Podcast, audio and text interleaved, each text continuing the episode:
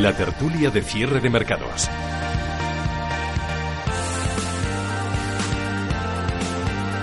Tertulia hoy con... Venga, sácanos la foto, Leti.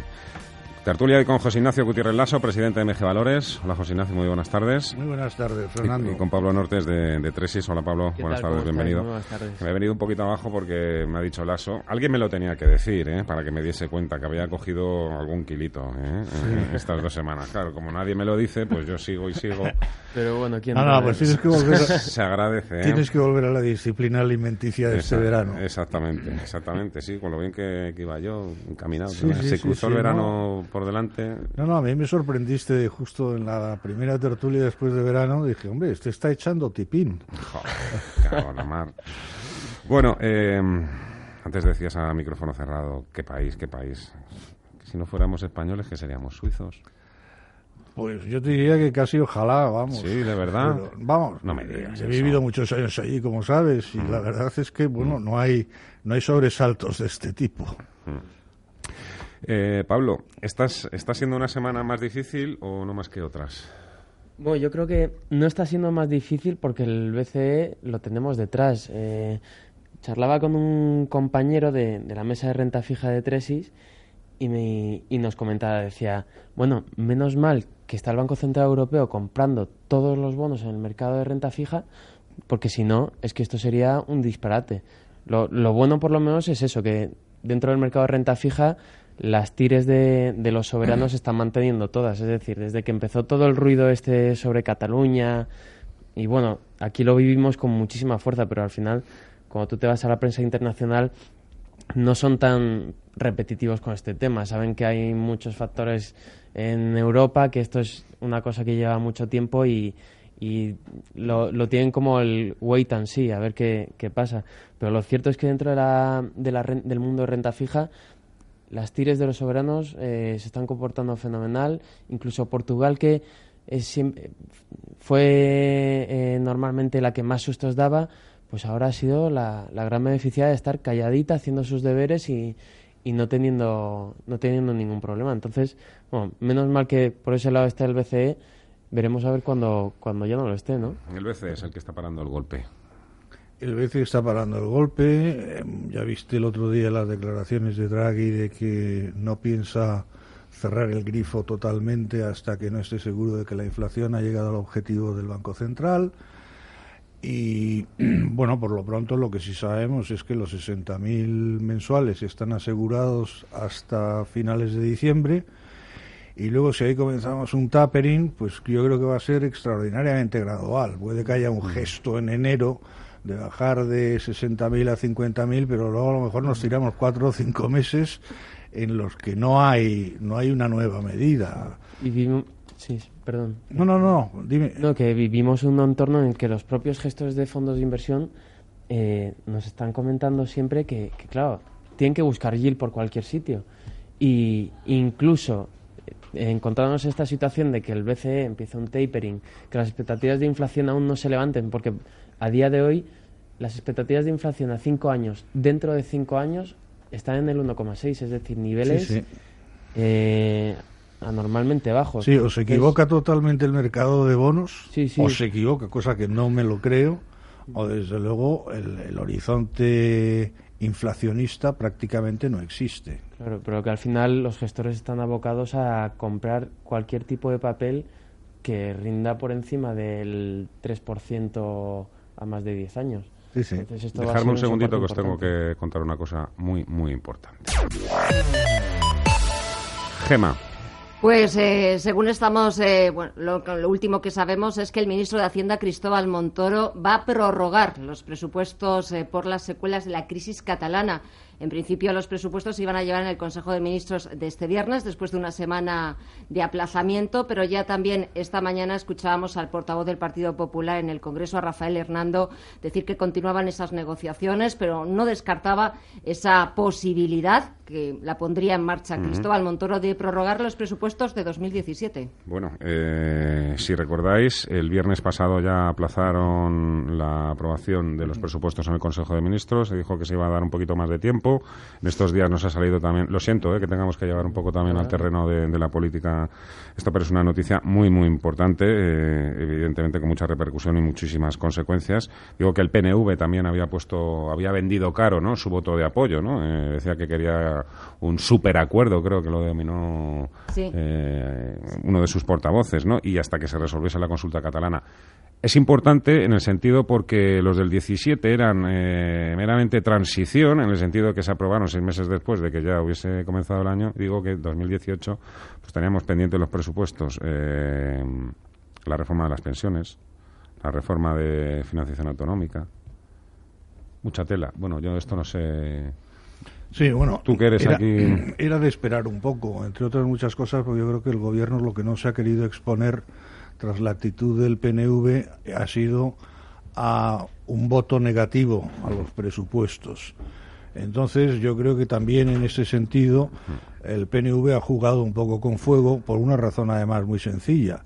Porque claro, si se prorrogan los presupuestos, todo lo que había negociado en los presupuestos de 2017 que hay que poner en marcha en 2018, si no hay presupuestos no se podrá poner en marcha es decir, las famosas sesiones de 5.000 millones, pues se, se retrasan hasta los próximos, hasta que haya unos nuevos presupuestos. Luego yo creo que en su actitud llevan su castigo, así de sencillo, pero ya el otro día, hombre, el Alder Dieguna fue también un poco beligerante e incluso la aparición en foto de altos cargos del PNV en Barcelona con la crema y la nata del independentismo, pues no deja de ser también una forma de, desafío después de haber pasado por caja, además. Quiero decir que, bueno, eh, desde el punto de vista macroeconómico, efectivamente, quedan suspendidas toda una serie o todos unos programas que estaban más o menos previstos y que se contenían ya en los presupuestos generales del Estado, y luego, por otro lado, pues hay otra cosa que puede ser perfectamente positiva y es que eh, se congela el gasto público. Quiero decir, el gasto público del año que viene va a ser exactamente el mismo de este año. Hasta que el año que viene o bien se convoquen elecciones generales, cosa que no me extrañaría tampoco, o bien se haga un nuevo presupuesto. Estoy leyendo por aquí que el ministro Montoro se plantea presentar el proyecto para 2018 más adelante, más adelante y espera aprobarlo a principios del próximo año. ¿Eh? Bueno, eso también puede ser. O sea, no hay, no hay entonces prórroga de los del 17, prórroga automática, quiero decir. Claro. Eh, bueno, el titular que tenemos ahora mismo es ese Montoro prorrogará los presupuestos. Eh, es algo que todavía no se ha confirmado. También quiero dejarlo claro en el sentido de que, evidentemente, la gente que lo está contando goza de toda nuestra credibilidad, pero que es algo que va a anunciar hoy cuando intervenga en, la comisión del Senado. Creo sí, también parece que es una estrategia un poco pues puente, ¿no? Para superar estas semanas de, de, mucho ruido y sobre todo de eh, a efectos de la galería, pues de todo tipo de inversores eh, extranjeros y de dar eh, eh, cualquier tipo de explicación, pues mira, mm. se congela esto para más adelante y, a ver si lo pueden sacar más adelante. No arriesgarse a perder una votación en el Congreso. Mejor un no acuerdo que un mal acuerdo. Evidente. Bueno, eh, todo esto tiene que ver con Cataluña. Eh, por ahí habíamos tirado un poco. Mm, ¿Cuándo crees que, que va a volver a subir la bolsa española? ¿O qué tiene que suceder? Bueno, pues posiblemente que se arregle un poquito el tema ese, ¿no? Porque lo que estamos viendo es que los índices europeos de renta variable eh, han iniciado una suave recuperación, una suave recuperación. Llevamos ya dos, tres semanas en que los índices eh, no, pero están ahí. Sin embargo, el, el IBEX es el que se está descolgando mm. en solitario y por lo tanto yo no mucho, no mucho, pero sí como para mm, destacar, ¿no? Eh, no, basta simplemente con que lo que haya es eh, una especie de, desierto de compras que se han pospuesto para ver un horizonte un poco más seguro y más claro.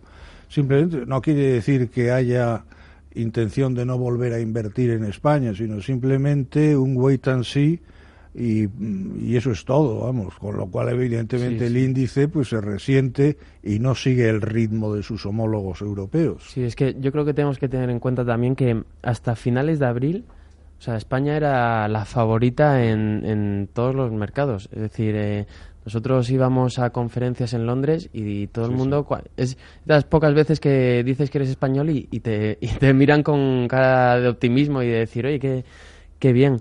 Pero sí que es cierto que en estas últimas semanas, pues claro, según va cayendo el, aluvión de noticias sobre Cataluña, claro, la gente pues está más eh, cautelosa. Al final los inversores que pesan son inversores institucionales y eso efectivamente está pesando.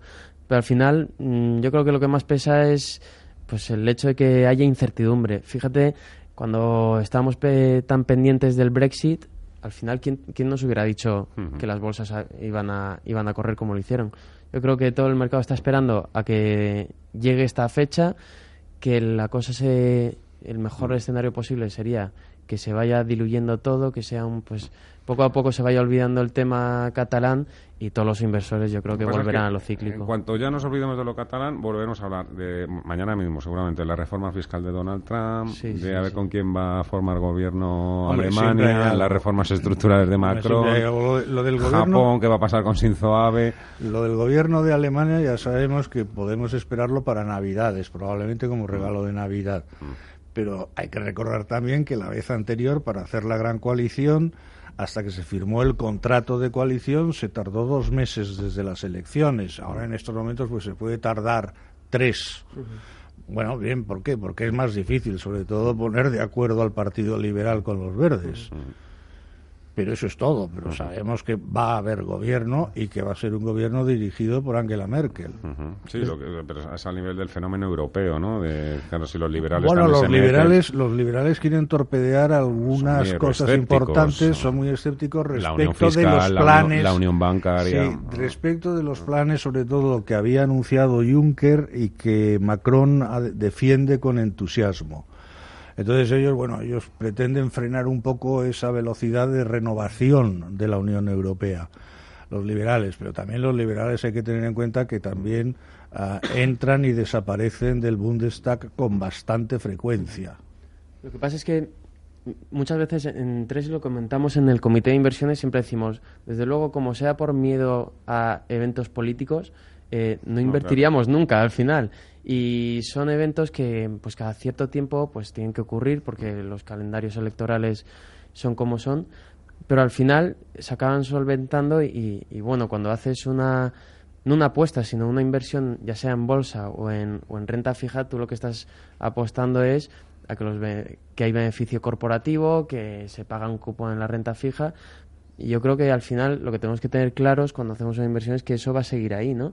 Más allá de que tengamos ruidos políticos, pues también tuvimos eh, mucho alboroto con todo el tema de Podemos, elecciones italianas, y al final es una cosa que, que, que nunca se resuelve del todo, al 100%, pero que hay que aprender a convivir con ellas. Entonces, eh, yo creo que sí que la apreciación del euro sí que ha supuesto de verdad un varapalo para muchas expectativas de analistas, pero, pero a día de hoy también es cierta oportunidad, ¿no? Sí que ya se, parece que se están asimilando el consenso de en los resultados corporativos del próximo trimestre, pues ahí se vea un poco más repercutido en los resultados toda esta apreciación del euro pero de cara a las, a las siguientes presentaciones de resultados y sobre todo un escenario político menos convulso, pues mm. parece que todo pinta mejor.